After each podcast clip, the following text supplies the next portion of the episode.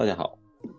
我们这个是第三季节目的第二期啊，这是一期普通话录制的节目，因为我们邀请了华北热刺球迷队的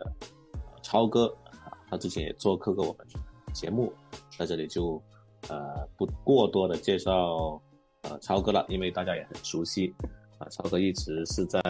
呃活跃在呃热刺的球迷群体里面，也是经常很乐于。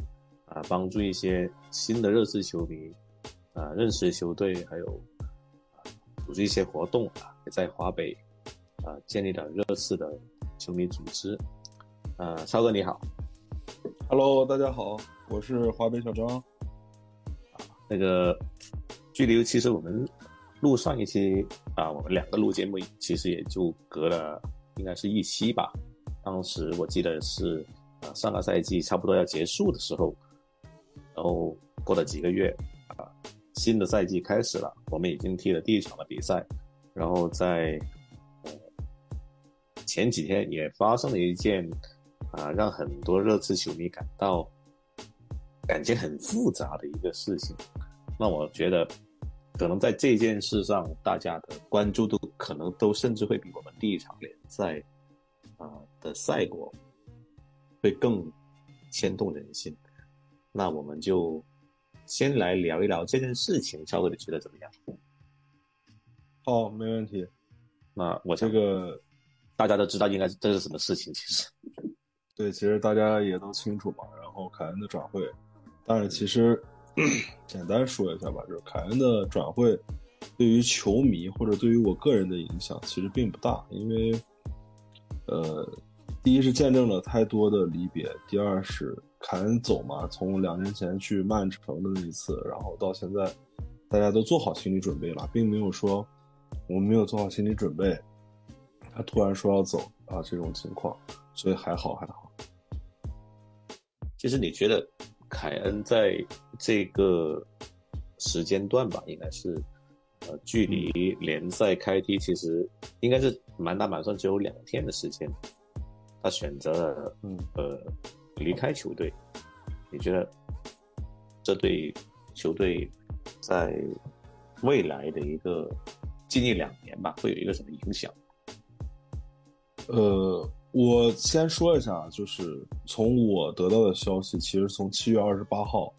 拜仁第一次说要飞往伦敦，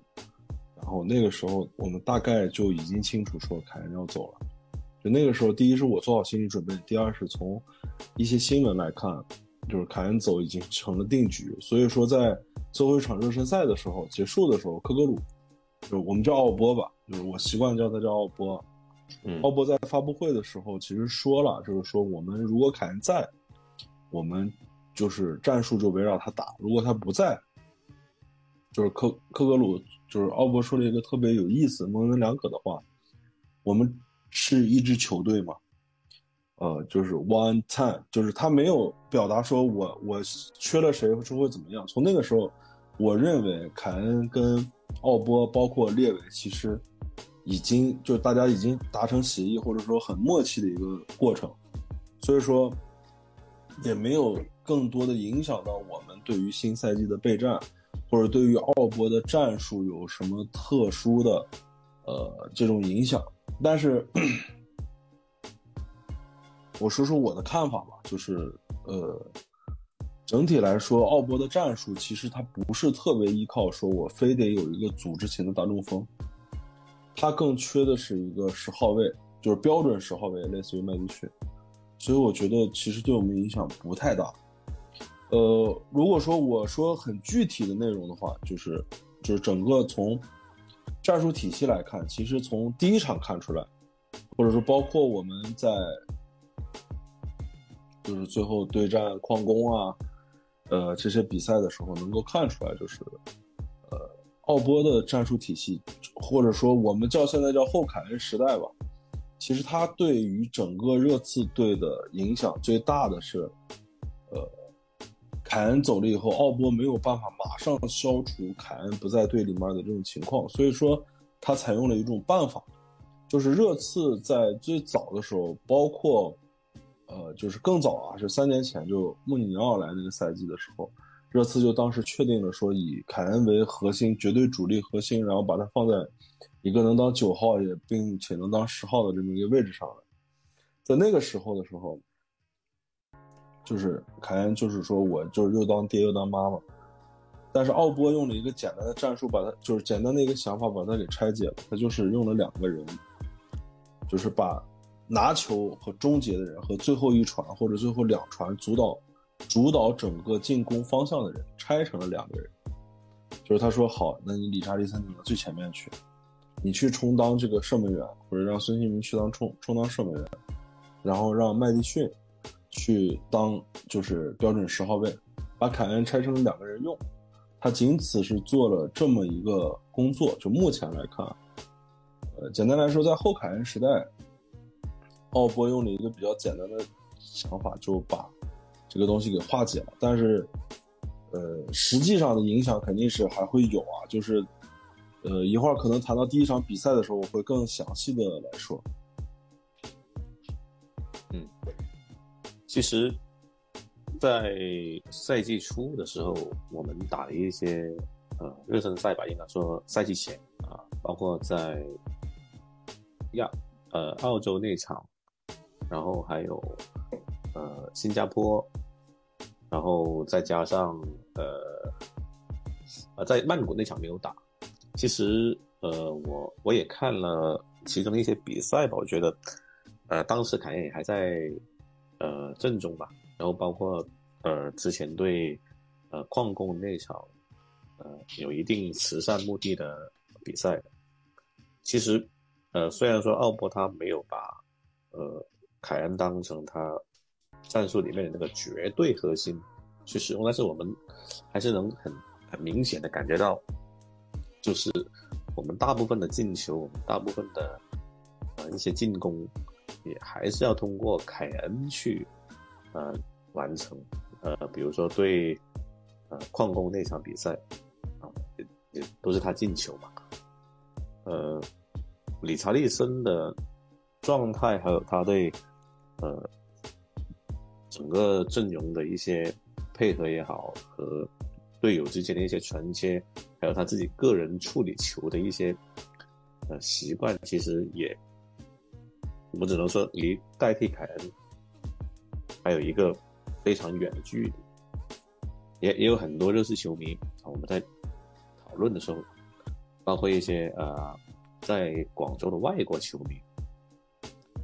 他们就说啊。奥波来了，可能会我们会踢一种，呃，比较呃更加不会很依赖于某一个人的足球，然后是一个打一个比较整体的进攻足球。但是凯恩离去的，谁呃凯恩离去之后谁来填补这三十个进球？谁去啊把这个空缺填补上？超哥你怎么看？呃。首先我说一下奥波的整体战术啊，就是克格鲁，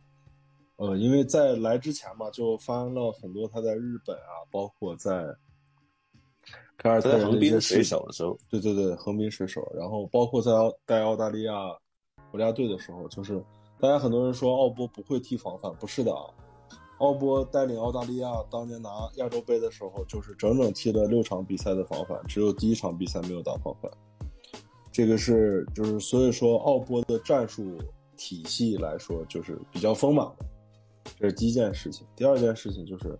呃，大家不要认为说我看完第一场联赛，然后我认为理查利森没有什么太大的作用。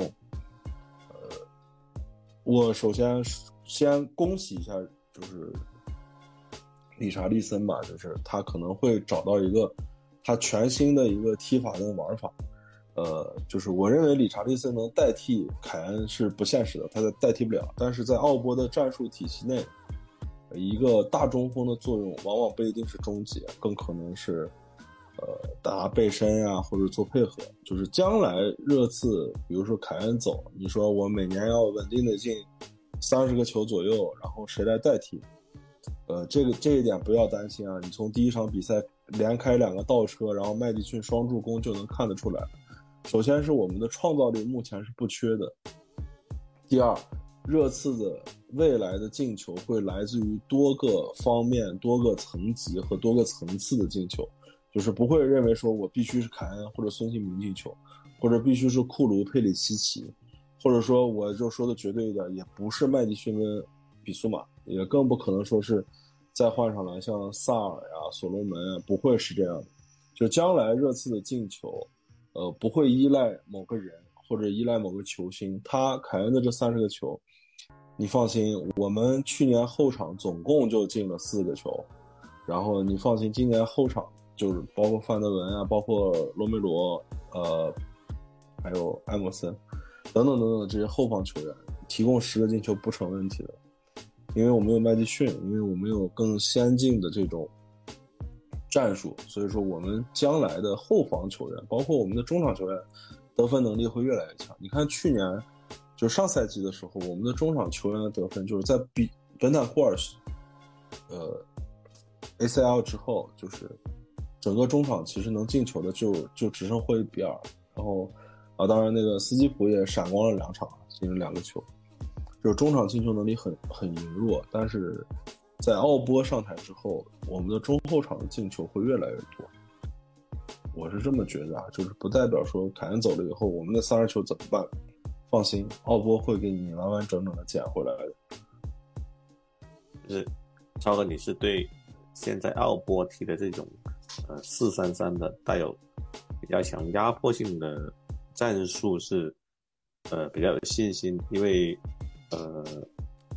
有麦迪逊的加入，再加上呃前场球员的开火权，那是肯定会随着凯恩的离去，那孙兴民也好，库鲁也好，呃麦迪逊也好。甚至比苏马也好，呃，他们就是获得的一些射门的机会，肯定要比以前要多一些。因为之前我们有一个，呃，应该说是世界上最好的中锋之一吧，啊，他是，呃，甚至我个人觉得他是就是世界上最好的中锋，就而且他的存在可以让球员，啊，包括。谁的好就大家都会不自觉的、不自觉的把球交到他的脚下，啊，由他来进行终结，呃，甚至在穆里尼奥时代开发出了他的呃十号属性之后，他还还能呃出球，还能推进啊，可能就是一个非常全面的前锋。但是我还是隐约的感感觉到有一点担心的就是从呃凯恩离去之后。我们现在手头上也有了，呃，应该是拜仁给的第一期的，大概有八千多万英镑的一个呃转会资金吧。那我们用这笔钱，究竟是去买一个中卫，还是要再买一个前锋？如果再买一个前锋的话，那究竟对这个钱，我们是买一个呃彩票型的，还是要买一个呃可以和理查利森形成竞争关系的这么一个？呃，带有一定经验的前锋，这个我觉得也是一个呃比较大的呃比较大的课题吧。对于俱乐部来说，因为理查利森从现在看起来，他呃我我个人的预估就是他一个赛季在热刺可能在联赛里面可能就是十二个球到十五个球之间，不可能更多了。那孙兴民的话，我估计大概也是这个数。呃，因为感觉到他们两个的身体状态都没有在最佳。呃，赛季初的时候，如果我们呃没有办法很快的摆脱这种凯恩离队带来的影响的话，在英超这么这么一种越来越激烈，大家都在疯狂进行军备竞赛的这个竞争环境下，我们会不会立刻就变成从一支？能够竞争进入前四的小球队变成一支，呃，彻底变成一支，或者说有危险，呃，有变成一支中下游球队的危险，可能就呃赛季最终排名就在啊第九或者第十名这样子。呃，我的想法可能比你更乐观一些。第一，我们处在一个完完整整的一个重建期，这是第一件事。我们连我们的头牌都卖了，然后我们上赛季的。队长，然后也不再给这个出场机会了，就等等等等这种情况啊，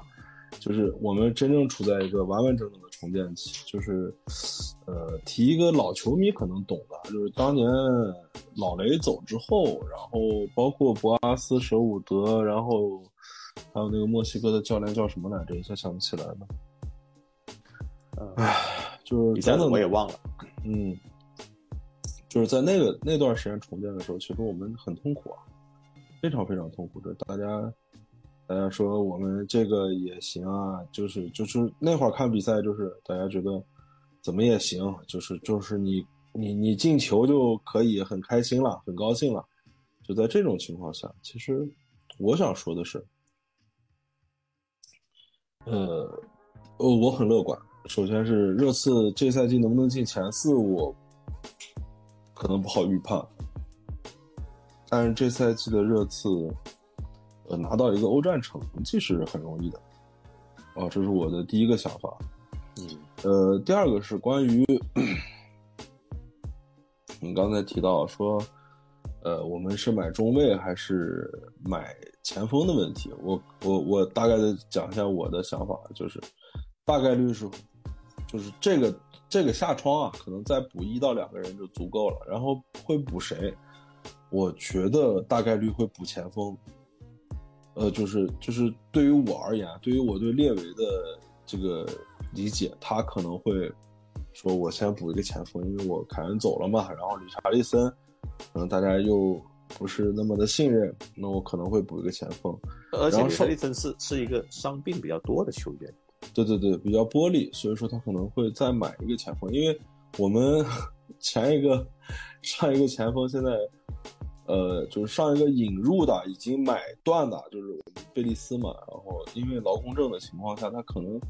可能在注册日之前的最后一天才可能能来到英格兰。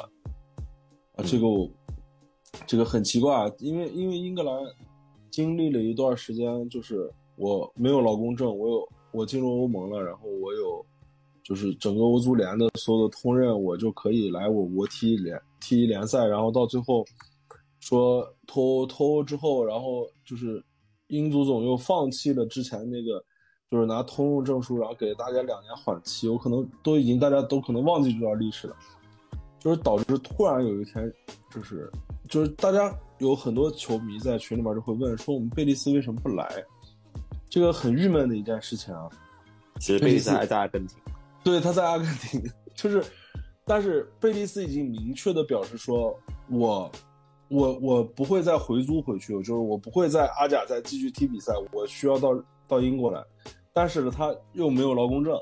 就现在就是热刺也在积极的找这么一种方法，就是尽快的把这个事办妥。就是我认为还会买一个前锋，就是贝利斯，就是完全当彩票，大家就开了，就一千八百万我就开彩票了。然后会买一个，呃，至少在英超打拼过，或者在顶级联赛打拼过，然后有。有更多经验的这么一个前锋，然后后卫的话，唉，后卫我认为不会再补了。原因有几个，第一是热刺最近卖人确实不顺，嗯，大家就是热，其实热刺就是犹太人嘛，就是坦白一点，犹犹太人对于资讯啊或者新闻这一类把控确实很强，他们主要专门让就是在首场比赛的时候。帕拉蒂奇其实去了球场，然后出来合影啊，跟大家打招呼啊，等等等等。从这一点新闻上来看，我不说阴谋论，单说帕拉蒂奇出现在球场这个本身其实是不符合规定的，因为他被禁足了。就是你你是列维的私人顾问，你可以去看球，OK 没有问题。但是，其实，在帕拉蒂奇身上是不允许你出现转会的身影的，你不能从事足球工作。呃，我之前看了一个新闻，好像是说，呃，帕董他，呃，上诉了之后，虽然没有完全解除他的那个禁令在，但是在某一些地方好像是，呃，放松的，可以允许他以一个，呃，私人顾顾问的形式来参与到足球事务里面去。对，我估计他也是可能，呃，利用了这些规则的一些不透明的地方吧。对，是的，但是。就是给大家放出来一个消息，就是第一，现在穆恩还没有上任；第二，穆恩好像是要到八月底吧？对对，要穆恩，因为现在还没有上任。就相当于我们其实是一个在处在一个没有没有总监的一个这么一个情况下一直在工作嘛。然后作为列维的顾问，然后帕拉蒂奇出现在球场，出现在大众的面前，我觉得帕拉蒂奇更多的想，或者犹太人就是列维更想释放出来的一种讯号，就是，呃，我我还在买人，我还在积极的工作，啊，就是我我认为列维是想放出这么一个讯息和信号啊。就是帕拉蒂奇还是我的人啊，他还是为在为热刺做事啊。对他还在积极的寻找，说我能转会买来人，但是从这个下窗来看，然后尤其是大家开始大量的军备竞赛，这种情况下，我觉得特别痛苦一点，或者影响到热刺转会的最主要的一个问题点就是，现在大家已经不是说开始挖成熟球员，就像当年的沃克，现在的凯恩。贝尔一样，就是很成熟了，我已经能 carry 整支球队了，然后我花大价钱去买。现在就是卡塞多踢了一年好球，可以没问题。就是切尔西跟利物浦能竞标到一点一个亿，一点三现在。对，就就就很变态，你知道吗？就我就可以这么来，没有关系。你像那个这两天跟热刺传绯闻传特别多那个奥尔班，其实两年的职业联赛，然后现在开口要价就是四千万。就是现在的豪门，或者说不能叫豪门，就是有竞争力的球队买人，都是直接挖到底的，就是不给你任何机会的。我不清楚，就是黄哥，你可能平常不太看青训啊。热刺，热刺在二零二三年的四月份给热刺的一个十五岁的天才球员，嗯，原来正常情况下没有在升到 U 十九之前，我们热刺的青训给的都叫奖学金奖励。就是你签一份合同，我给你每年多少奖学金？就是当年凯恩也拿过这个奖学金啊。但是今年，就是热刺为了自己青训营里的一个小孩儿，十五岁的小孩儿，因为这个小孩被米兰和曼联同时看上要买走，然后热刺给了一个十五岁的小孩给了一份职业合同。这个是在热刺，包括很多英格兰的。俱乐部里面非常非常少见的，给一个十五岁小孩，就直接给他一份职业合同，就是我现在给你开五年或者八年，我直接给你开，然后就就形成这种状态了。就是大家在军备竞赛的时候，其实把整个市场的球员的价格、转会的价格，然后工资等等，包括今年还有个大乱斗、大乱斗的选手就是沙特，然后把整个市场搅得天翻地覆。所以说，就是就就目前就形成这么一种情况了。这对于热刺这种俱乐部来说是蛮痛苦的。对，因为我们本来就没有一些有一些很很多的一些资金可以去运用在转会市场上。嗯，对。和其他的一些竞争对手来讲，我们在我们可以说甚至连啊利物浦都是比不上的。啊，可可以这么讲，可以这么讲啊。利物浦好歹他也敢去和切尔西来竞标，啊，凯塞多嘛，还有拉维亚，啊，虽然对最后两个都都都去了切尔西啊，但是我觉得从呃从这方面来看出，我们呃在凯恩身上呃得到了差不多一个亿英镑的一个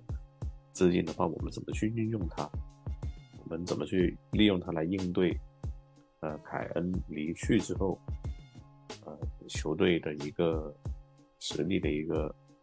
降级，因为呃，我们本身现在球队的阵容虽然经过夏天，我们有一些呃补强和引援，但是始始终也还是在几个位置上存在着比较大的硬伤的。我觉得，呃，当然这个赛季是单线作战可能会稍微好一点，但是情况就是这样。我们在这种大环境的影响下去，怎么去应对这种后凯恩时代带来的影响？其实利用好这一个亿的转会资金，我觉得非常重要。不能再像呃上次贝尔走了之后，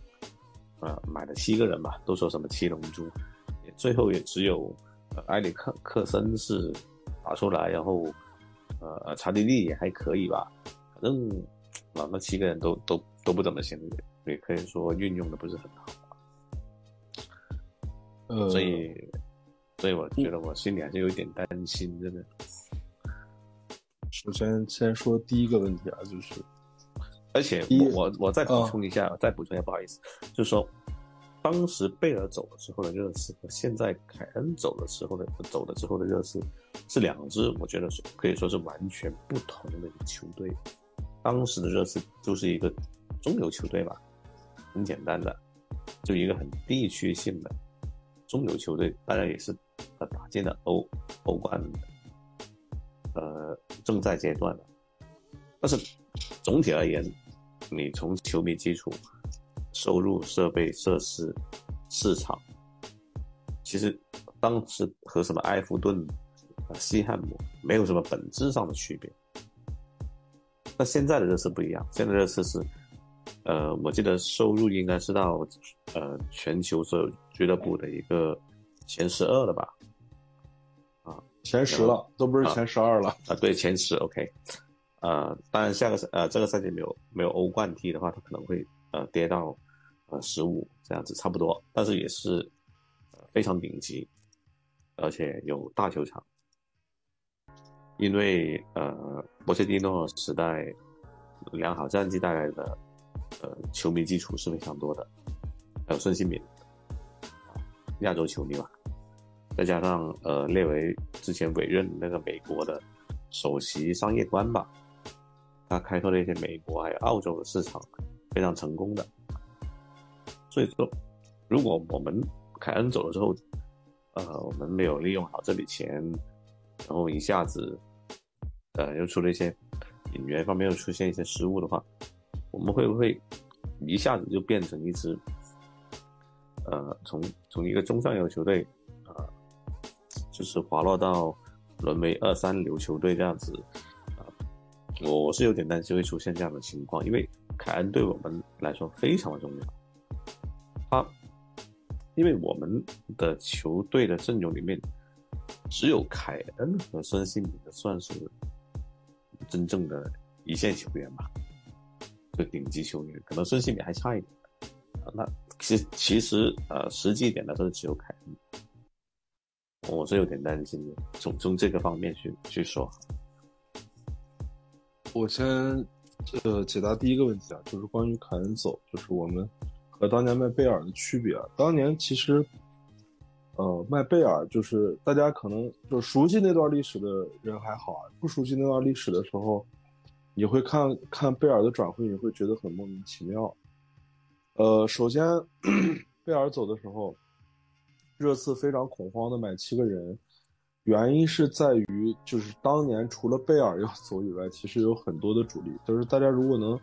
背的，就是或者能想到，在二零呃一一年，就是打国米那场比赛之后，你想那个前场，包括我们有呃列侬啊，有克劳奇，有贝尔，有莫德里奇，啊，我们还有就是欧洲金童范德法特。呃，克拉尼查应该也在，乔尔卢卡应该也在，就整支那支班底在麦麦贝尔的时候，其实那支班底几乎都要走了。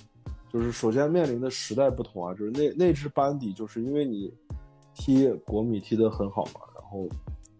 就吸引了很多的关注，然后很多人其实是高溢价卖出的，包括。包括像莫德里奇，其实热刺在莫德里奇上身上赚了六倍的钱，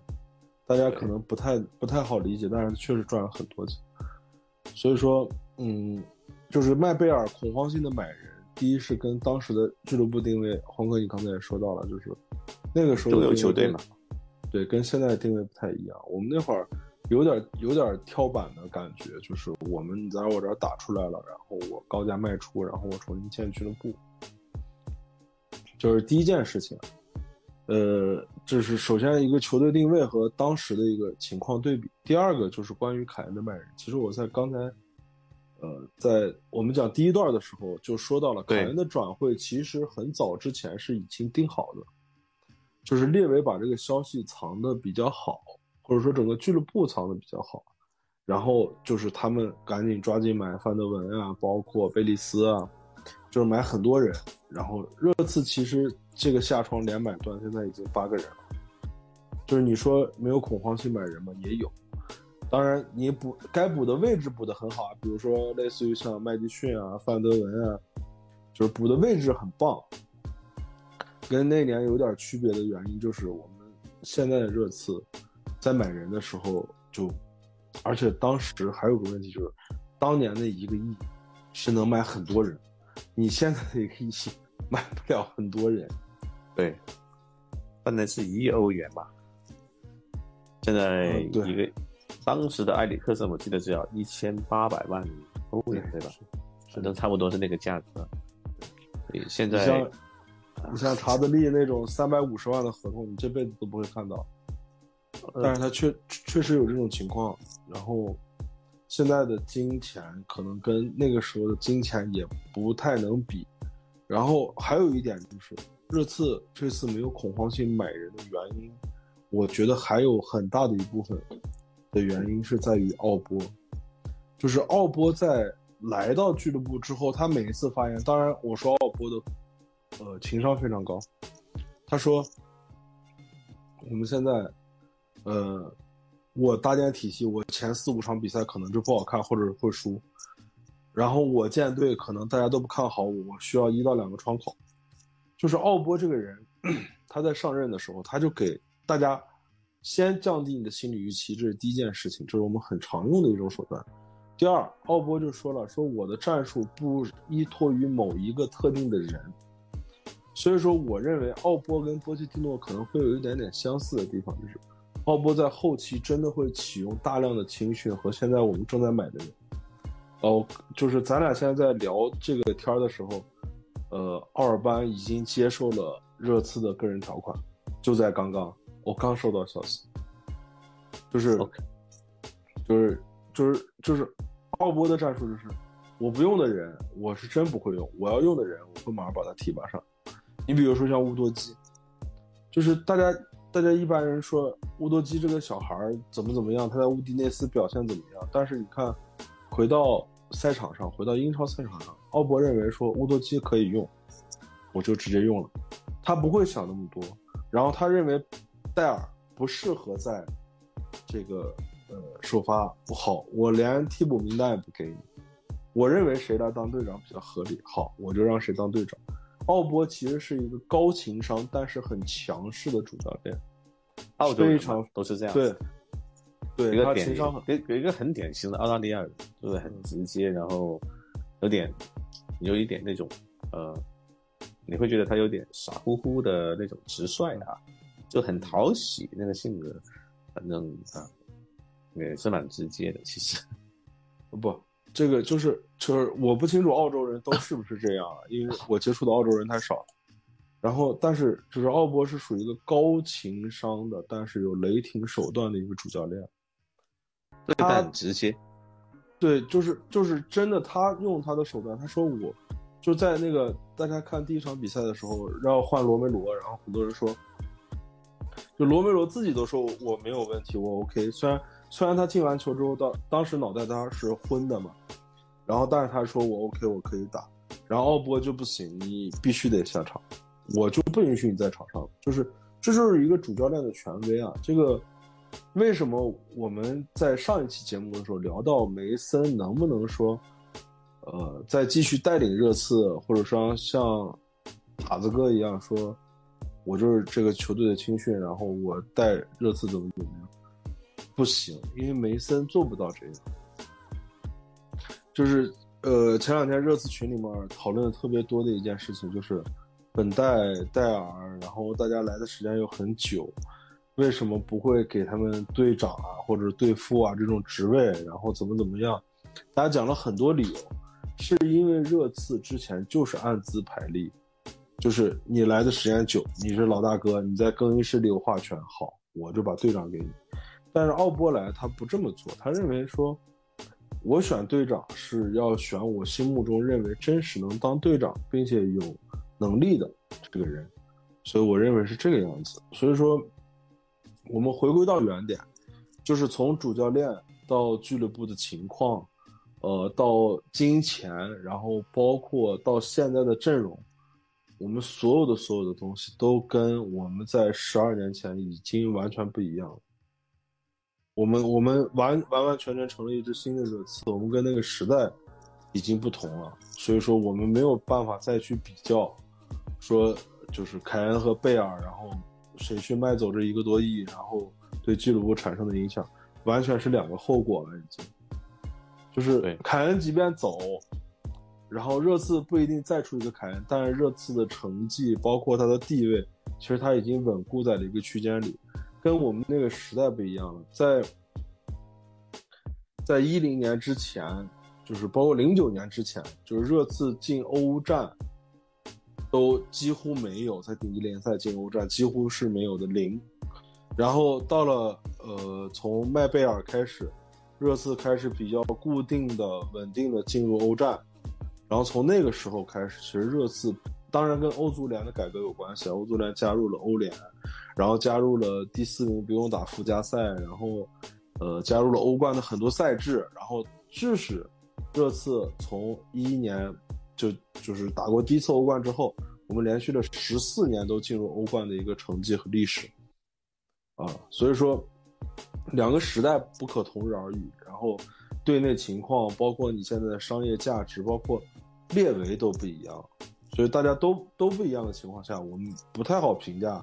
凯恩走和贝尔走有什么区别？然后，热刺也不会再恐慌性的再去那种豪购，说我得花多少钱买多少人，是这样。那就就说凯恩的转会，其实呃，热刺的球迷都很清楚的，包括探讨的价钱，然后一些呃流程，还有一些啊小故事啊，我们在这里就。先不复述了，我们再谈谈一下，就是那后凯恩时代啊，我们现在是后凯恩时代，可以这么讲啊。我觉得，呃，从超哥你之前刚刚所说的一个说起，是从啊，我们卖卖掉贝尔之后，呃，已经有了有了那个呃，那那一堆人啊进来，然后啊，博阿斯崩盘，舍伍德。呃，救火，然后到了，就应该是说，呃，就到了波切蒂诺时代啊。从波切蒂诺蒂诺时代开始，到现在，凯恩走的那一天，其实我我都可以呃把它呃归纳成为应该说是波切蒂诺加凯恩时代，应该可以这么讲，因为呃波切蒂诺是呃球队的主教练啊，带来很多。呃，先进的理念也好，怎么样也好，把球队啊带到了一个很高的位置，进入了欧冠决赛，也获得了联赛第二、第三、第四名啊，很稳固的前四。呃，然后我们他最依赖的球员其实就凯恩啊，因为凯恩在每一个赛季基本上都能提供啊二十粒以上的联赛进球。甚至有时候也拿过两次呃金靴，然后波切蒂诺时代到穆里尼奥，然后又到呃孔蒂，可以说呃在这三个主教练执教期间，呃凯恩都是我们球队的一个最核心、最核心的球员。其实那虽然他不是我们的队长，诺里是队长，那现在是后凯恩时代，你觉得后凯恩时代？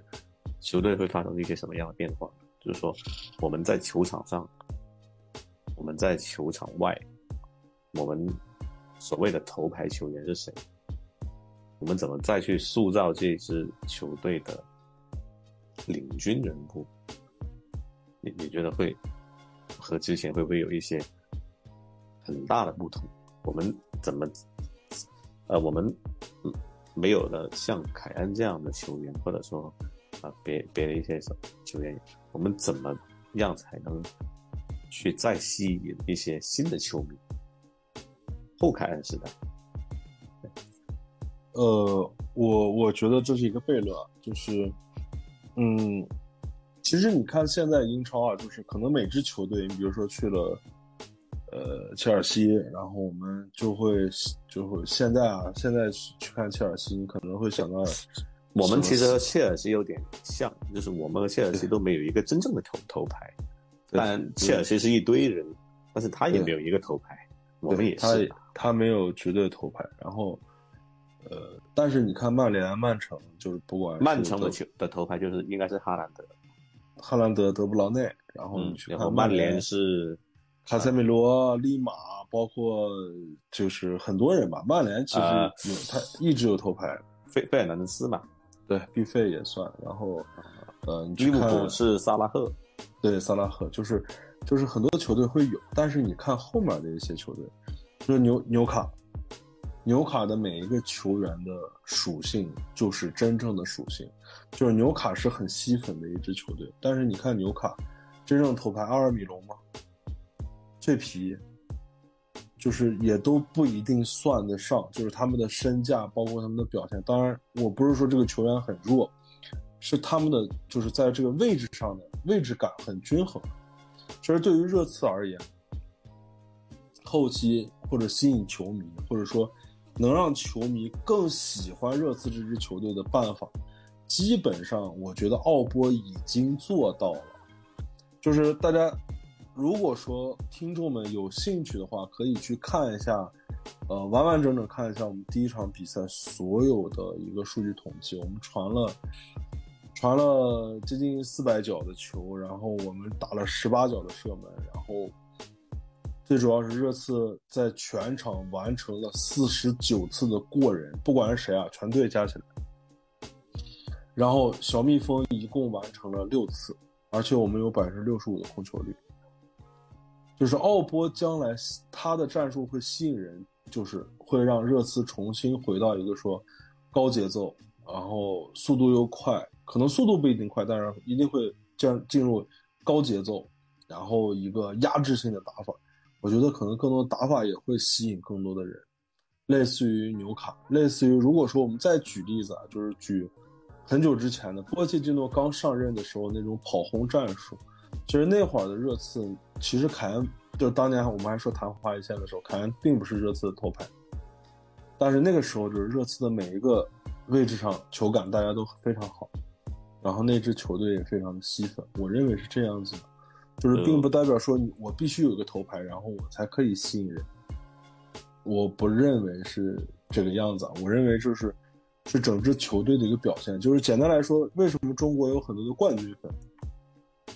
是因为他有了冠军，有了成绩，你才会去关注他，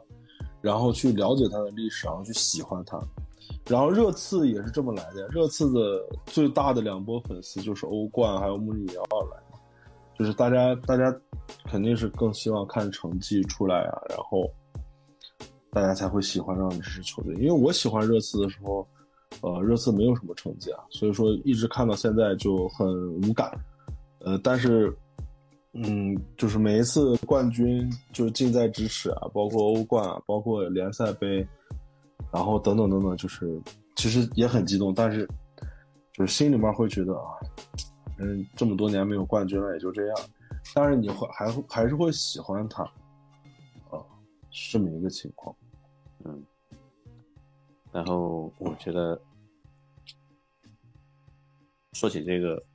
我们现在和切尔西一样啊，都是一个没有头牌的球队。然后，嗯，但是我们的一个不同就是他们的动荡很大啊，那个球员的买卖还有这些呃转会情况也好，新的教练也好，比我们这边其实比较动荡的更更加剧烈一点的。像芒特这种球员，呃、也也离开了嘛。所以，呃，这个我想打断一下，我我我说一下这个问题的延伸啊，其实比较简单，就是波切蒂诺跟奥波有一点非常相似，就是他们在建队的期间会大量的换血。奥波也看到了，你看我们在首发阵容上，我们首发了麦迪逊，呃，嗯新援，然后维卡里奥首发了维卡里奥，然后首发乌多基，然后首发了范德文，然后你去看，呃，切尔西的比赛一样啊，就是恩昆库实在是伤了，否则他绝对不会让斯廷打那个位置去。他也是大批量的换人，什么杰克逊，然后，呃，然后门将那个桑切斯，桑切斯，对，就是就是波切蒂诺跟奥波有一点像，就是他们在进入到一个区域。虽然奥波嘴上说的很好听，说我从来都不带自己的团队，我是过来之后重新组建，然后怎么怎么样，但是他其实他正在完成热刺队的整体换血。你知道当时孙兴民被换下的时候，热刺在场上踢球最久的人，你猜是谁吗？你可能就是看看那支热刺的时候，你都会发懵。待最久的是艾默森，对，就就是就是这样子啊，就是我他要经历一波换血的，你你不能说我就完全不经历换血，然后怎么怎么样，就这个不现实。任何主教练都一样，包括滕哈赫在在曼联大批量的换血，你你不用管，滕哈赫就是买买芒特，他不管买谁，因为他进了欧冠了。格雷泽家族就必须要无条件的支持他，给他买人。他说要买卡塞米罗就买。但是为什么现在利物浦反而从原来说能竞争到一线，跟曼城去掰手腕，然后逐步逐步他的成绩开始下滑？我认为就是在克洛普的执教理念上，他的换血速度有点慢了。他其实，在欧冠和英超夺冠之后，他就应该是大批量的换血，但是他只。他压制，他认为我我还得有成绩，我就压制压制，然后压到去年崩了崩盘了，所以他就得重新来一遍。但是比较过渡比较平稳的就是曼城，曼城其实年年都在换血，曼城每过两三年他会更新一遍球员的。你可以看瓜迪奥拉战术很有意思的，他每过两三年就会整体的嘟就一波人走了。然后你看现在的阿森纳，阿森纳的最老的球员就是加布里埃尔，哎，加布里埃尔都不算老的。就拉姆斯戴尔呢，那是自己青训，就是阿森纳，你可以看他整条线，几乎都是近三年买的。然后厄德高买来两年半就可以，就买来一年半就能当队队长，因为他换血换完了，他不需要什么原来的奥巴梅扬这些人不需要了，直接就切掉换换完了，就是就是这样子的，就是任何球队在经历阵痛跟换血的时候都会有，就是。列维之前也想过，说我用穆里尼奥，我用孔蒂，然后我不经历换血，然后我还是这帮人，然后我就买一些适配型的老将，然后即插即用的，最后先拿成绩，想去压制。但是他想错了，这种越是压制，然后越痛苦，越是压制越痛苦，直到去年孔蒂撤走，然后到最后还是梅森背锅，然后大家重新就捡起来，捡起来这个。烂摊子，然后最后奥波没有办法来，我完完全全来换一波血，就变成了这个样子。就任何球队都会经历到这个时间段所以我不认为说，嗯，我就是这个赛季，首先我不能说我给俱乐部打，就是这个下窗给他打多少分，但是我认为，是啊，大家的理念是 OK 的，我是需要换血了，所以说大家必就是大家请支持奥博。不要纠结，他买多少人都可以。你你买多少人，无非是我买了这个人能不能用。但是我不买人，我是完全换不了血。这是我一直认认同的一点，就是我们又重新回到当年十二年前、十三年前卖贝尔的那个阶段。其实疯狂豪购后的热刺，也经历了两三任的主教练之后换血完成，最后来迎来了波切蒂诺的爆发。嗯，是吧？所以说，我认为你现在无条件的支持奥博就行了。他想买谁就买谁，他想卖谁就卖谁。你给一个真正有带有体系的主教练一段的时间，他会给你带来一些正向的作用，不光是说踢球好看啊，他会给你打造体系的。就是我们波切蒂诺的体系，为什么穆里尼奥来，就是为什么请穆里尼奥，是因为大家都踢四二三幺嘛，嗯，对吧？大家也别纠结，大家都是四二三幺。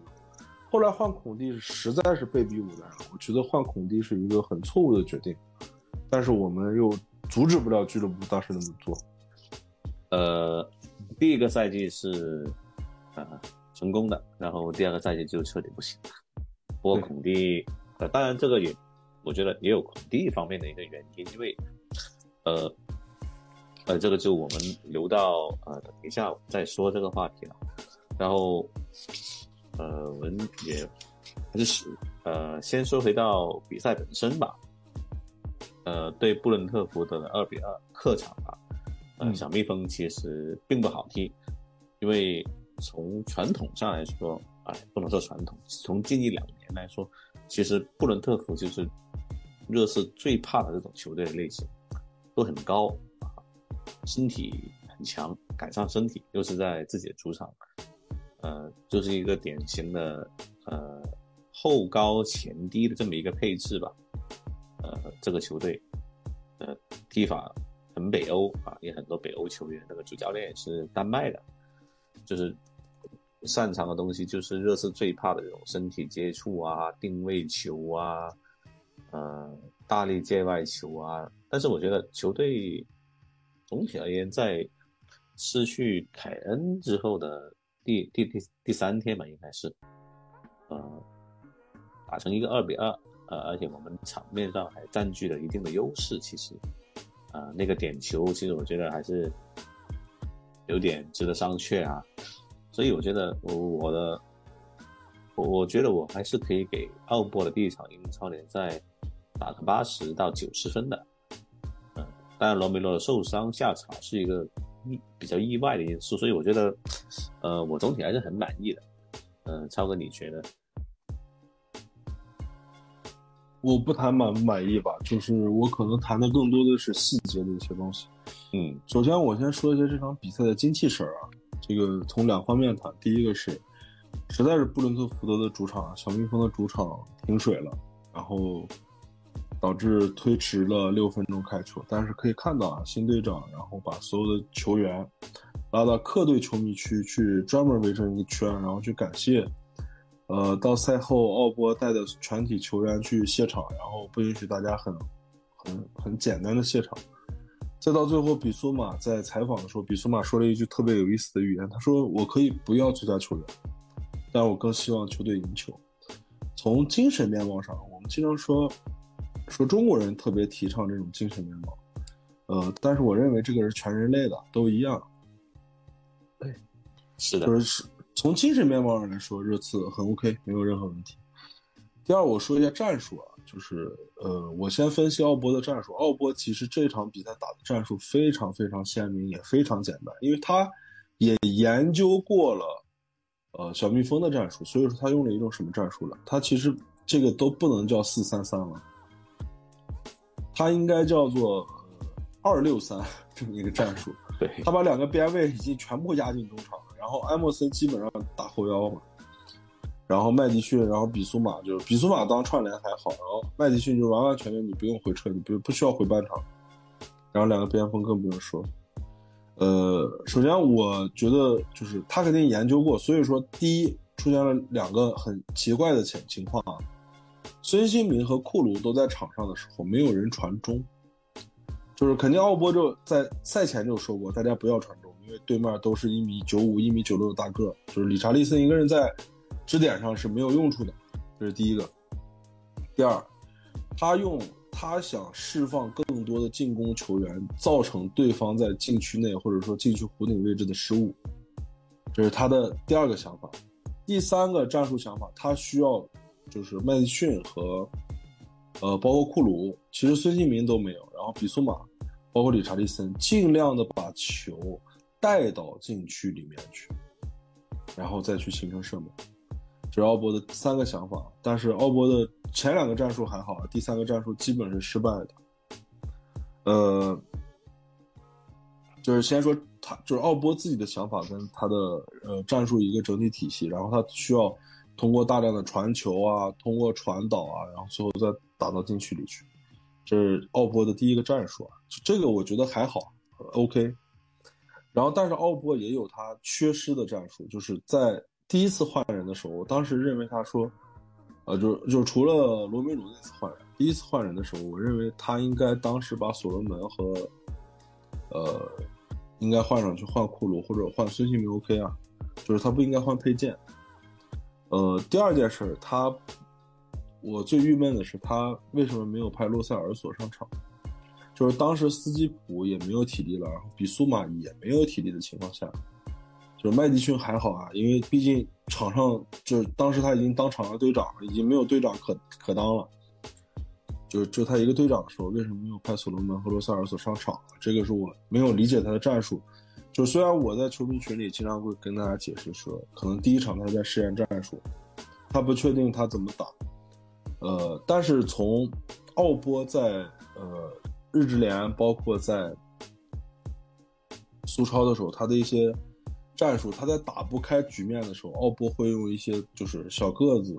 然后偷击能力非常强的，然后球员去禁区内去制造混乱，然后去打突点，然后去打倒三角，就是非常先进的一种叫边锋战术。但是在热刺第一场比赛里面没有看到。然后这是说他整体的一个战术，然后后面我主要说一下这场比赛我我给出的一些，我说说几个球员吧，就是比较有影响力的，或者说我认为可说的球员。第一个是比苏马，嗯，表现很好。呃，比苏马在这场比赛，我如果要是因为他没有进球没有助攻嘛，所以大家给分给不了那么高。但是，我认为至少你能给到九分的位置。他的洗球能力确实是英超一流。他就是我们经常说比苏马是一个什么人？他并不是说他有多强，他覆盖能力有多好，他是一个球感怪，就是他对足球球在他脚下的时候，就是天下唯我独尊。这个这个世界有很多这种人，我比较比较有名的人，我我给大家说一下，比如说伊涅斯塔，然后就是我认为就是这叫球感怪，就是球在脚下的时候就是非常黏他。所以说，我觉得比苏马非常好，就是彻底解决热刺在前几年，就整个三年时间里一个洗脏球的人没有人干。原来可能本坦库尔有一定的属性，但是本坦库尔不能完全的洗脏球。呃，这是第一个第一个人，第二个人是我想说一下新援范德文。范德文的速度回追，包括范德文的强硬式的防守都很，就是至少在我这儿来说是及格。当然，范德文有个最大的问题，就是他对英超的不了解，或者对英超的很多在打高速防反的时候，他的注意力可能只能注意到一一个人，他不能注意到身后。这是他可能跟他的前辈范戴克，嗯，有所区别啊。范戴克更多的时候说，他我们老叫范戴克叫范退退，就是他在一边走一边退，但是不要觉得范范戴克的退是真的要退走的。范戴克的退是要观察你的下一步传球路线，这是一个顶级中卫需要具备的。范德文目前为止没有看出来，呃，但是这还需要时间吧？对，不光需要时间，这个需要一个非常好的教练。呃，就是就是就是球场上不光主教练一个人啊，我们也有后卫教练，有门将教练，有前锋教练等等，还有体能教练、定位球教练，我们有很多种教练。他需要可能一个好点的后卫教练。再去教他这件事情，但是范德文的一对一防守的成功率非常非常高。然后我最后还想说的一个人，就是比较尴尬的一个人啊，大家也比较纠结，就是呃不太好说的一个人，就是孙兴敏。孙兴敏在这个战术体系之内，其实孙兴敏踢得非常难受。第一个原因是踢小蜜蜂变小了，对小了，踢小蜜蜂他没有空间，而且。你想把球场的总共十一个人，把九个人压过半场，你的你的锋线就不可能有空间，就对方也不会给你留空间，你也自己都把自己的空间补，就是补的满满的了。然后因为小蜜蜂也是九人退守，然后热刺是九个人压在别人的半场，相当于十八九个人，然后都在一个半场里边，你就想你的空间要有多小。所以说，我认为。孙兴民这场踢的并不好，不好的原因不是因为战术，是因为他自成体系的这么一个空间太小了，就是他自他这个球员所需要的东西，他他所需要的发挥的空间，呃，大家都给不了他，所以说在奥波在呃特别有意思，奥波会专门说了，他其实奥波说的是，呃，理查利森的问题，说我们给他支援太少了，其实孙兴民遇到的问题也是这个样子的。就是他俩根本就没有支援，也没有办法起脚，而且可能在奥波的战术体系内也不允许他们在禁区外随意的起脚。所以说，你看麦迪逊和库卢其实原来是属于非常喜欢远射的球员，但是在整场比赛里面没有远射几脚。就是破大巴只有两种办法，第一是就是我们常说的定位球和突破造定位，第二种情况就是我们通过远射。但是那场整场比赛就是奥博可能就是给大家嘱咐的就是大家尽量不要远射，尽量往禁区里打。嗯，呃，整体就这样吧。但是能看出来一些新的东西，就是就至少因为只有一场比赛啊，就是没有办法再说这个体系到底达成没有，但是至少是从，呃，我们所看到的，呃，看到了一些新的东西、新的玩意儿。然后奥波呢，又是一个情商比较高的人，所以说暂时没有什么太多的话对场这场比赛有什么评价。整体来说，有一些有一些球迷都会觉得，啊，就是很久没有看过这么热闹的热刺的足球了啊 啊，对对，这个比较粗俗的说法，但 就是也希望就是说能第二场对曼联啊，看看也是应该说是检验他这套新战术成色的一个呃对手吧。我们就看看接下来他会怎么样。然后我们呃还是聊一下，嗯，我们很多人都最关心那个问题吧，其实就是为什么列维同意了拜仁的出价，然后为什么凯恩会选择在距离自己合同结束只有一年的时间的情况下，选择了去拜仁踢球？呃，这个问题我可以感性的说吗？呃，你想怎么说都可以。我感性一点啊，我先我先说，我们所有的热刺球迷其实应该感谢凯恩。呃，为什么说感谢凯恩？就是凯恩其实是不愿意说，就是他真的免签走的，就是就是凯恩更多的心里会想俱乐部。他说他他认为他觉得我应该把钱呃留给俱乐部。呃，这是真的，我认为凯恩会，就是就是不管怎么样，凯恩应该一定这么想过啊。嗯，就是他会觉得说，我把钱留留给留给热刺，就是单纯的就是凯恩，我就这么想，凯恩没有什么没有什么太多的理由说我要怎么怎么样，没有没有那么多理由的，就是凯恩可能理由很少，就是我我就是想给热刺留下留下很多的钱，就这么简单。然后从列维的角度来看。呃，列维做出这个决定，嗯，我也很感性的说啊，就是列维太傻逼了，就是在这个阶段，他他他放跑了凯，就是列维的想法，其实要按我感性的来讲，比较简单，列维没有想更多的说我要将来或者怎么样，然后。就列维想的就是我，反正我得重建嘛，我就干脆我就，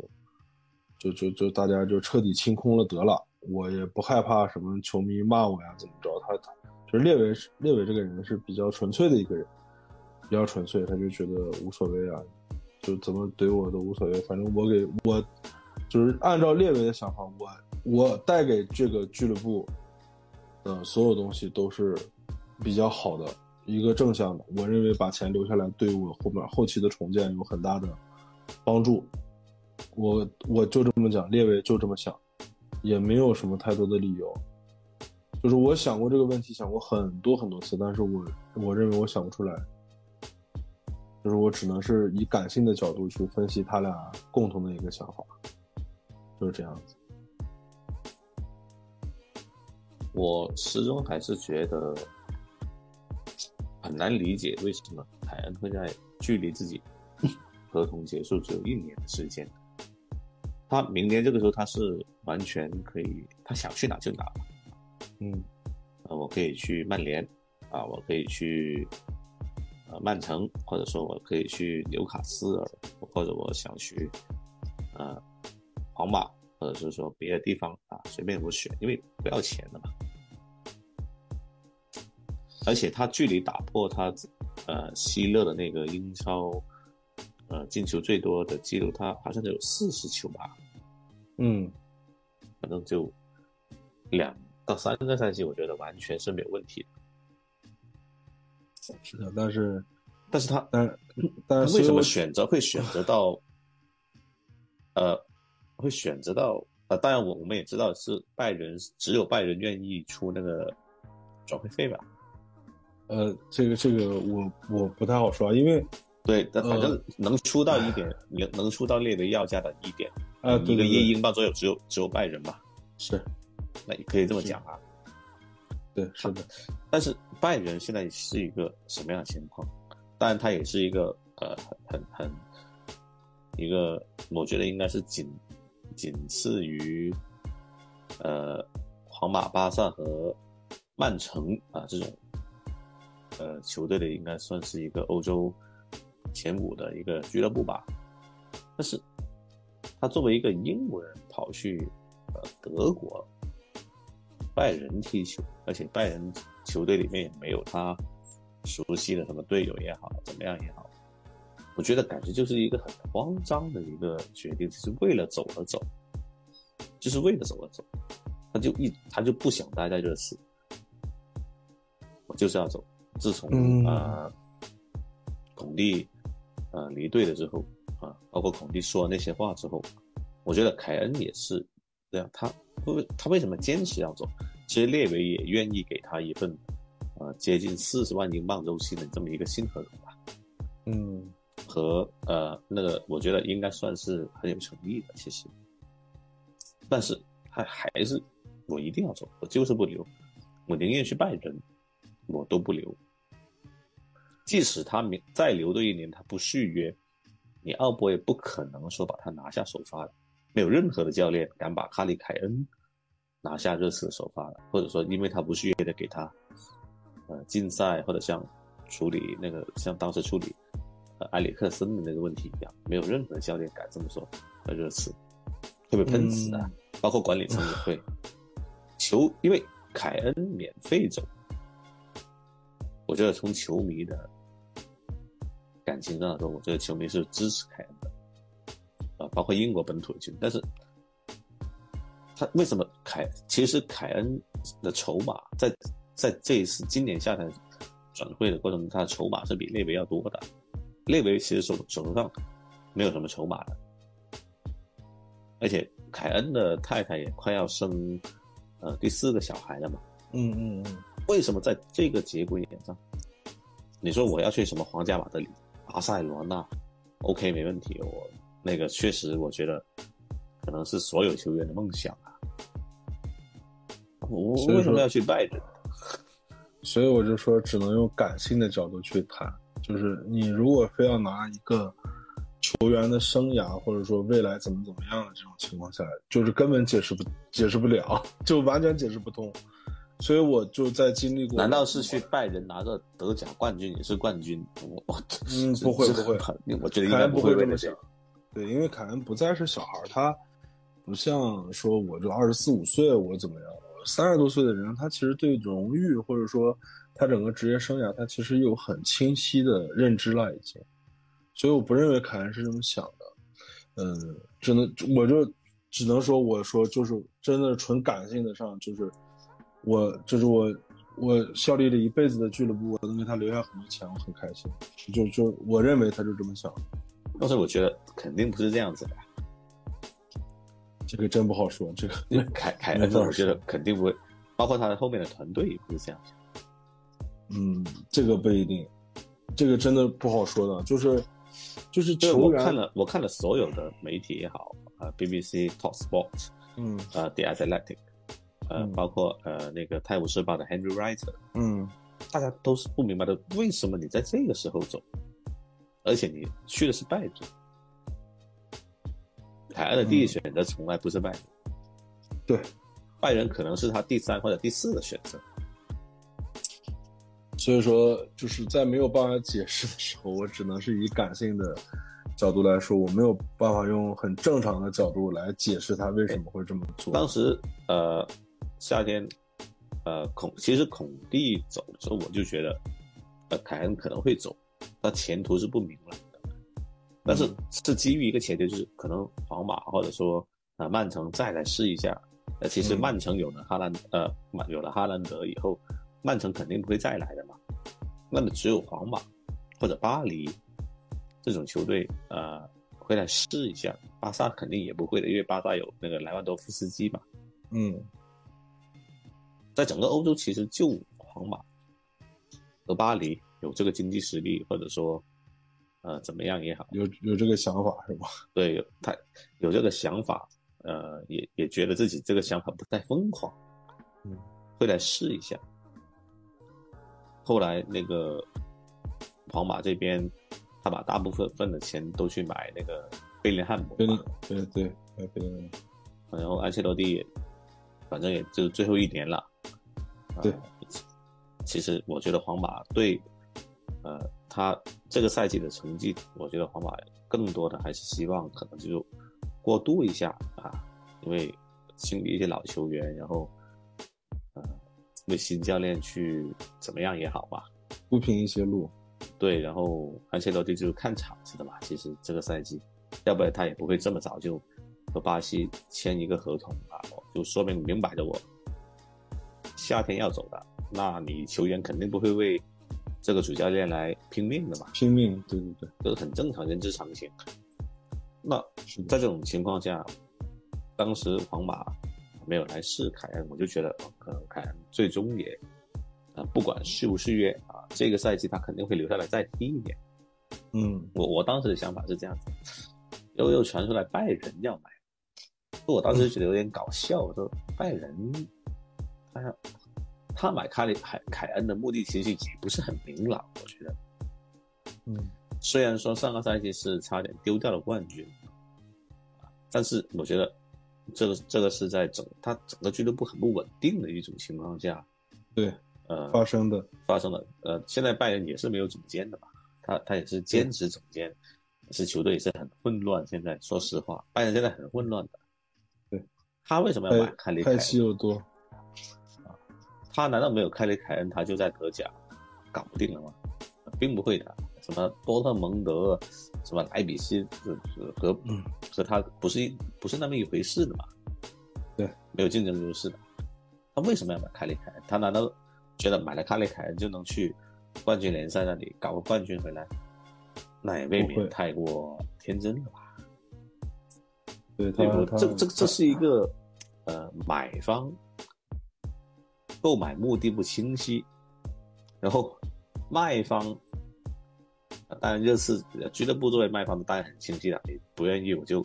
啊顺水人情，我就收个一个亿英镑啊，列维也是要对啊董事会去负责的嘛，特别是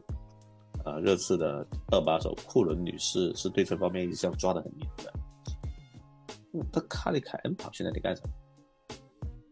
就我我看那凯恩跑到拜仁慕尼黑干什么？拿冠军嘛？他就德国超级杯输了个零比三。我我我们当时当然有一些很幸灾乐祸的球迷会说，怎么还听说哈利凯恩又拿了一个亚军？就就就他 就很尬是吧？对你你跑去那里干什么？对就大家就很不理解。不对，我也很不理解，你跑去那里干什么？而且还是四年的合同，呃，工资两千五百万欧元是吧？大概大概是这个数。对，你你你你扔下那个小孩怎么样的？呃，然后小孩念书，他他小孩也是要念书的嘛，也到了一个全新的环境，嗯，这并不是你说并不是什么什么什么很很那个的事情。其实我我说一句比较得罪一些热刺球迷的话，明年嗯合同到期，哈里凯恩跑去切尔西和波切蒂诺重新在一起，我都觉得那个我、我我还可以理解当然那个我我可能就球迷们接受不了。啊，对，球迷肯定接受不 了，但是我可以理解，他作为球员的人都是要从自己的利益最大化去出发的嘛。那万一对这个时候，呃，切尔西搞起来了，啊，那个嗯波切能拿欧冠了是吧？对，能拿联赛也好嘛，或者怎么样也好，啊切尔西有希望了。我卡里凯恩再去那里，那按照伯利的，就是他们那个新老板，那肯定会给凯恩开一个四十万、四十多万、五十万英镑的三年合同也没问题的嘛。对，伯利有的是钱，对，他不把伯利现在最大问题就是他不知道该花怎么花他那些钱嘛，所以他就不断的去买那种球员，什么七千万到一个亿英镑，他就不断的搞一堆人过来，对吧？那我嗯觉得这我还可以理解，或者我嗯。我要去啊、我就去啊、曼联啊，做个老大哥，啊怎么样也好，所以呃，嗯就就就我觉得完全是所以说黄河就是这个，或者我再退一步讲，再退一步讲，啊，明年姆巴佩去了皇马，那我再去皇马和姆巴佩一起拿一个冠军不好？为什么要在今年去一个拜仁慕尼黑？就我我始终我是搞不太清楚他为什么要这样子。黄哥，我也给你我也给你解释不了。或者是不是他？因为孔蒂之前也说嘛，说了一些隐隐约约谈到整个俱乐部的运营，还有包括球队的一些球员没有没有责任心啊，没有求生欲望啊，包括啊莫里尼奥也好，就呃 same coach different player 嘛。其实呃孔蒂其实也差不多是那个意思啦，说球队有一些球员。怎么样？怎么样的？就更衣室可能啊，有一些事情可能是我们作为一个旁观者，呃，不知道的。是不是卡里凯恩已经对这个俱乐部很失望？我就想走，我去哪都行，稍微过得去我就走。是不是已经到了这么一个程度？只是他没说而已。因为经过啊，二零二一年吧，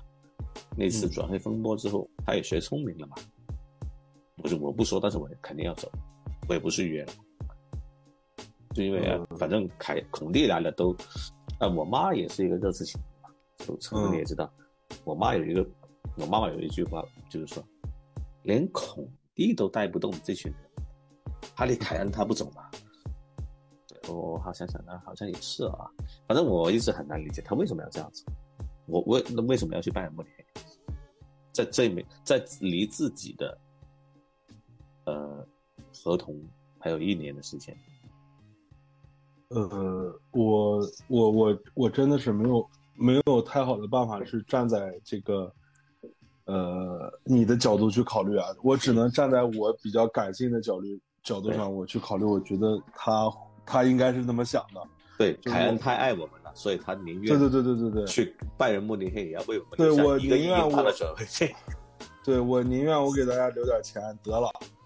这这件事咱过去就算了，我是我是这么想，反正我就是要走，哎，对，反正反正你俱乐部也同意卖我嘛，我就，反正大家就是花钱的问题呗，就是我我还能给俱乐部带来带来多少多少的呃这个这个这个收益算了，就就这么着呗，我就我就走了呗，就是你只能用很感性的东西去讨论这件事情，你如果说用生意的逻辑，这个是完全。完全不合理的，一点都不合理。对我，我我也不是说从生意的，呃，从生意的角度来说，这个是合理的，没问题的。对热刺来说，我还有一年合同，我赶我把你出手了，我我回来回笼一个亿的资金嘛。嗯，因为哈里凯恩可以说是没有成本的球员，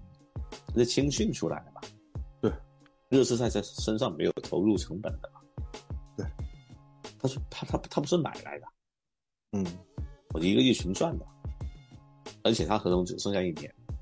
其实再过半年，哈里凯恩已经可以说是就不值钱了，就或者是你完全卖不了钱，他到十二月你就可以谈合同的了嘛。嗯，对你到时候你列为没有任何的筹码的。是的，即使看里凯恩留下来，我明年十到十二月份我和皇马预签一个合同，和拜仁预签一个合同，和某某某预签一个合同，你嗯你。什么奥波也好，啊，什么英波也好，狗波也好，你敢把凯恩放在替补席上？对，不可能的。对，所以说，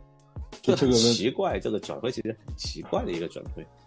所以说，这个这个世界上有很多的问题是用当下的想法是解释不通的。我们啊，也有一种可能就是，呃，哈里凯恩从小仰慕拜仁慕尼黑，但是我看他的采访也没有这么说吧。没有。就是，就是你不太能拿，呃，这个这个角这个别的角度来讨论这个问题。就是我们希望，呃，我们人生还长嘛，将来他可能有一天会出自己的自传，对吧？然后可能会说到这件事情上，或者有一天他可能会回到回到热刺，然后回到他最开始的地方，然后。可能在最开始的地方，那就谈的是阿森纳。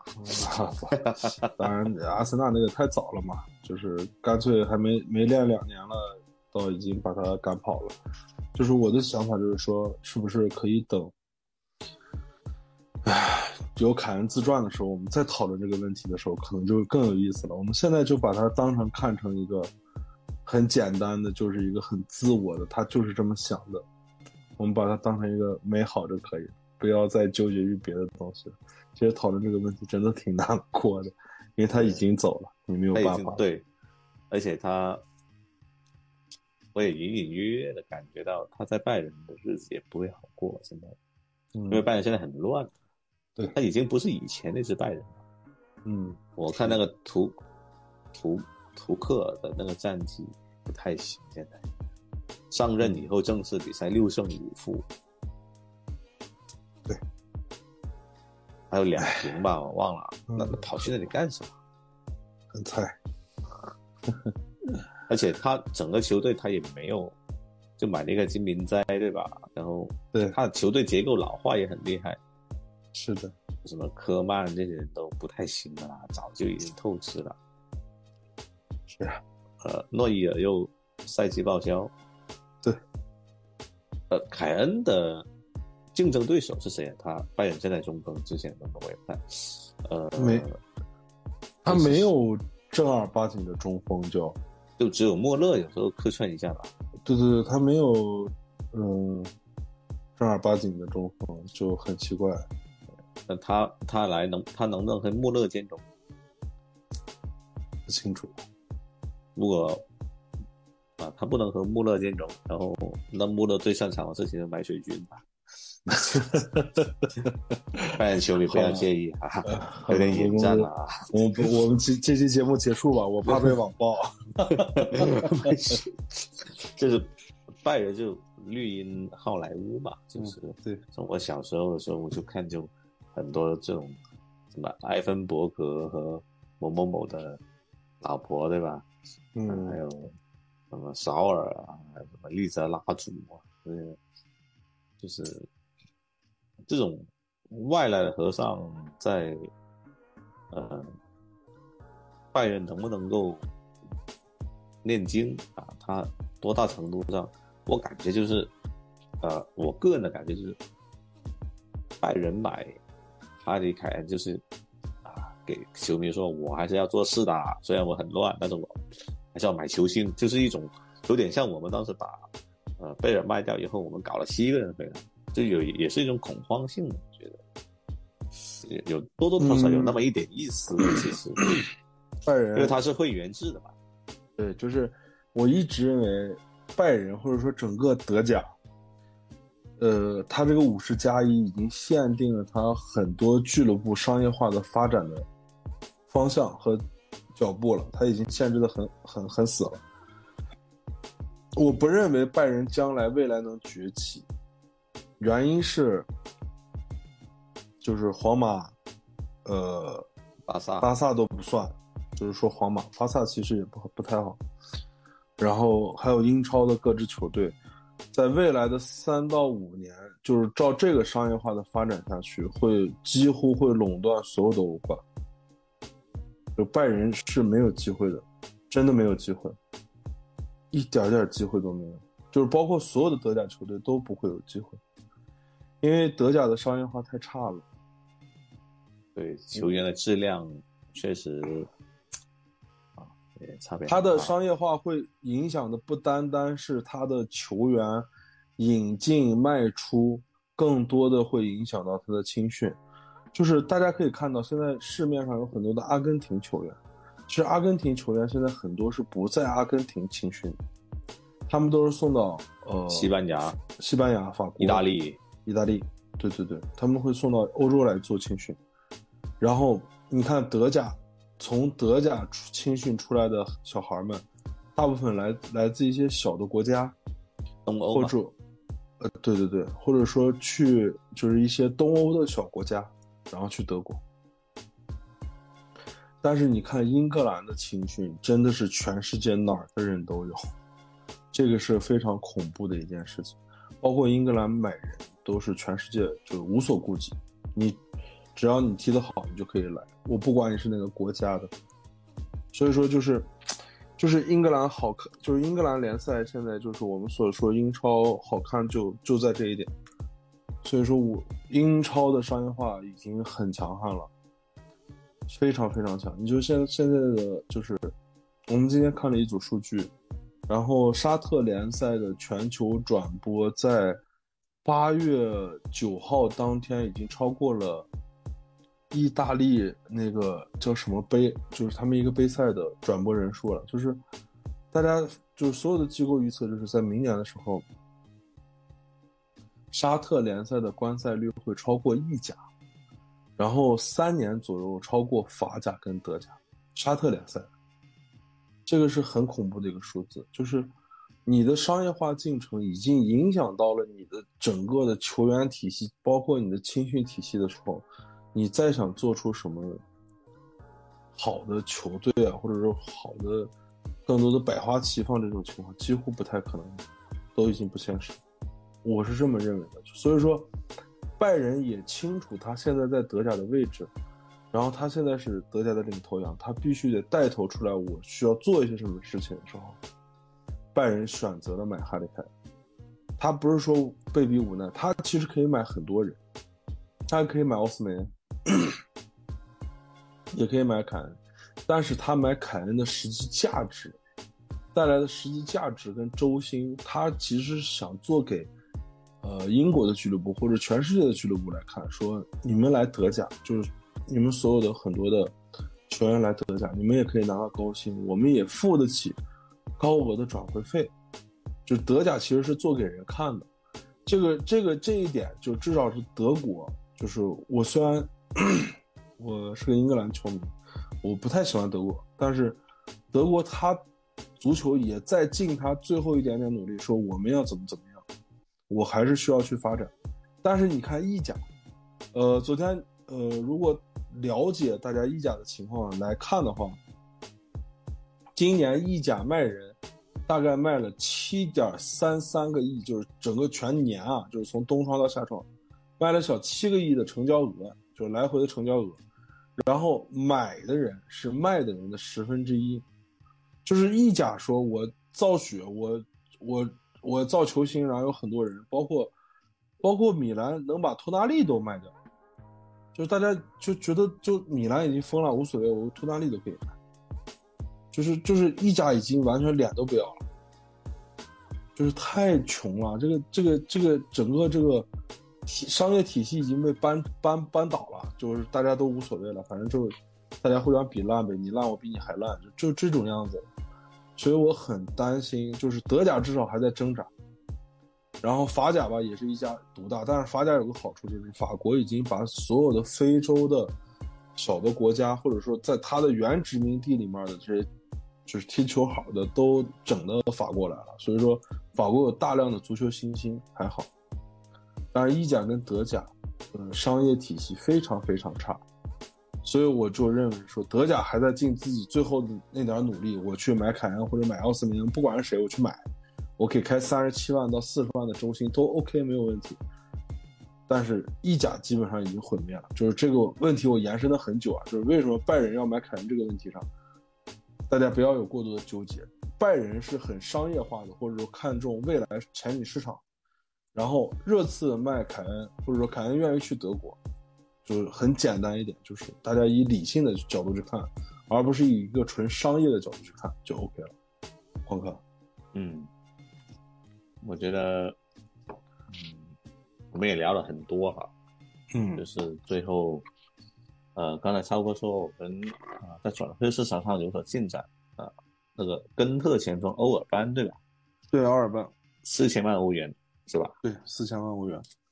我的天哪，他是谁？我都不认得。呃，他有一个成名战啊，就是大家如果感兴趣的话，可以看一看。呃，根特在欧协杯的八分之一决赛当中用了三分二十五秒，然后打进了一轮帽子戏法。三分二十五秒进了三个。他究竟是是属不属于中锋类型的，还是那种？呃，对对对，他是一个中锋。是哪里人？呃，他是一个很小的一个国家的人，但是我还真想不起来那个国家叫什么名字。啊，我也觉得还是谨慎的悲观吧。就是那这个这个没有关系，反正对。这个这个奥尔班是一个非常有意思的球员，就是他除了在大放异彩的这个里面，更多的是他在比甲，然后在比甲的时候，他打那个二十场二十二场进了二十个球，然后在二零二三年的所有的首发出战中，首发了九场，打了十进了十二个球。嗯然后这个还有一点是，呃，那个那个奥尔班在打三分钟进对方三个球以外，然后奥尔班还有一个特别有意思的记录是，他在上一轮的联赛里面刚打了一个大四喜，这这这这这是一个很有意思的一个一个一个一个。怎么说呢？就是很有意思的一个球员，就是非常非常强。就是，呃，奥尔班是就是用大家的正常的分析来说，他是一个非常有趣的一个饼风，就是他非常能吃饼，非常非常能吃饼，就这么一个情况。哦，奥尔班是尼日利亚人。我们，嗯。就是这种前锋，呃，希望就是说也是经过深思熟虑的吧，要不然四千万一个比甲身份的话，确实是太贵了。现在，但是现在真没有办法。其实我们假设啊，假设我们要买布莱顿那个呃埃文斯福格森的话，我们要花多少钱？福格森大概得七千万到八千万英镑。英镑，你就得付出这么大代价，因为没有办法，全世界，呃，福格森在布莱顿都不是主力吧？对，不是，没有办法，因为全世界都知道他也没有户口本。对，全世界都知道你拿的一个多亿，你怎么办？毫无招数。其实我觉得，就是你你。你想过一个问题没有？我知道，就我明白你的意思，就是说，嗯，就宰你嘛，就好像就是布莱顿就很幸福嘛，现在这么多傻子要来买凯塞多嘛，啊，没有任何攻击其他球队的意思啊，就是说，对吧？凯塞多值一点三个亿吗？恩佐费南迪斯值一个亿吗？不值，但也没有办法。呃，他现在行情让已经，因为我我也很喜欢南安普顿，我是一个南安普顿球迷，这个。啊，大家都知道，拉维亚值五千万英镑吗？不止啊，对，很可怕。这个这个这个你没有办法，就是这就是市场而且是有所对比的。啊，利物浦买的那个麦卡利斯特，对吧？嗯，好像是不到五千万英镑。我天，麦卡利斯特三千八百万镑就买到了。呃，对，反正是啊，不到四千万。对，就就我我我我给你我给你讲一个特别有意思的一个事儿啊。就是今天铁锤签下沃特普劳斯，花了三千万，嗯，然后热刺签麦迪逊，花了四千万，四千五，没有就四千万吧，啊，就是所以说你就会觉得，这到底是就是商业化有问题还是怎么着？这就是这可都是降了级，就英超降级以后的球员的身价。所以这是就是这个世界是很很不正常的一个世界，就现在的就是英超的逐步商业化，它就会带来这种影响，你是没有办法的，你躲不了，就将来也会是这个样子，将来很长的时间都会是这个样子。我还是希望能买埃文斯福格森，太贵了。那我觉得有时候买一些。呃，比较确定的球员，还是比买一些比甲神锋要好一点因为可能杨森对我的打击太大了，伤害比较大是吧？杨森、贝尔温，其实贝尔温还好。啊，杨森吧，应该这么讲，杨老师啊，杨老师是一个好人，但是杨老师真的不适合热刺。是，而且杨老师是荷甲金靴，嗯，那那个那个奥尔班是比甲金靴吗？不是。Not even close，所以四千万英镑啊，四千万欧元，三千二百万英镑，嗯，真的，埃文福格森，埃文是福格森，我们就砸个七千万英镑，all in，反正也不打算买后卫，是，我觉得是不会买后卫的。啊。对，也买不到什么好的后卫，其实。现在没有市场上并没有什么好的后卫，是马奎尔算吗？不算吧，不算。所以，对，最终就是我们觉得还是，我个人觉得，你你四千万欧元去搞什么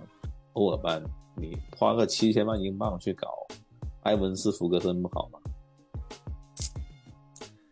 就是没有办法说啊，现在的情况就是这么一个情况。当然，市场，我是支持俱乐部买人，但是我觉得比甲神锋真的不能再要了。你像，呃，那个曼联去年买的那个安东尼，对吧？在荷甲过来的，一开始就很热闹，然后现在也不行了。其实我们的库鲁多多少少也有这么一个情况，就就被看穿了嘛。对，啊，是，现在可能就，但库鲁稍微好一点的。那个安东尼，我看也是接近八千万英镑，是吧？对，对，现在是一个什么样的情况？就是还是主力，但是就那样。对，现在我们陆陆续续也聊了好多了，就是、嗯、就是希望大家在这么一个后凯恩时代吧，还是可以继继续支持球队，也希望呃。有一些愿意聊一聊啊，对后凯恩时代的看法的球迷，也可以和我们联系，我们啊都可以就这个呃话题进行一些呃更加多元化的一些呃讨论。好，谢谢，谢谢，谢谢乔哥啊，不是不是，那我们这期节目就。为大家分享到这里，谢谢大家，谢谢超哥，谢谢大家。Come on, you Spurs! Come on, you Spurs!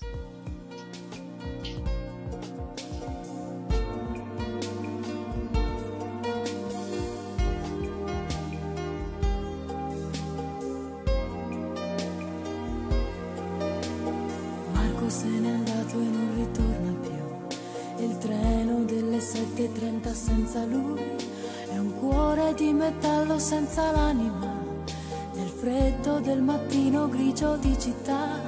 A scuola il banco è vuoto, un Marco è dentro me. È dolce il suo respiro fra i pensieri miei. Distanze enormi sembrano dividerci.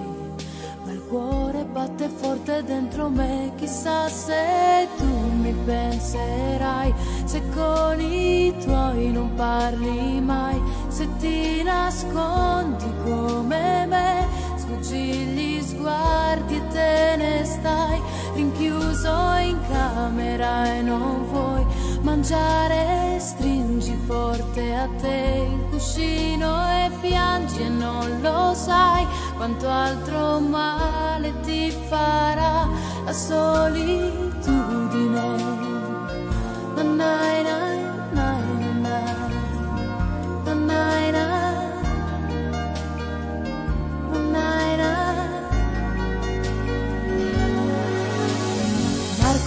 mio diario una fotografia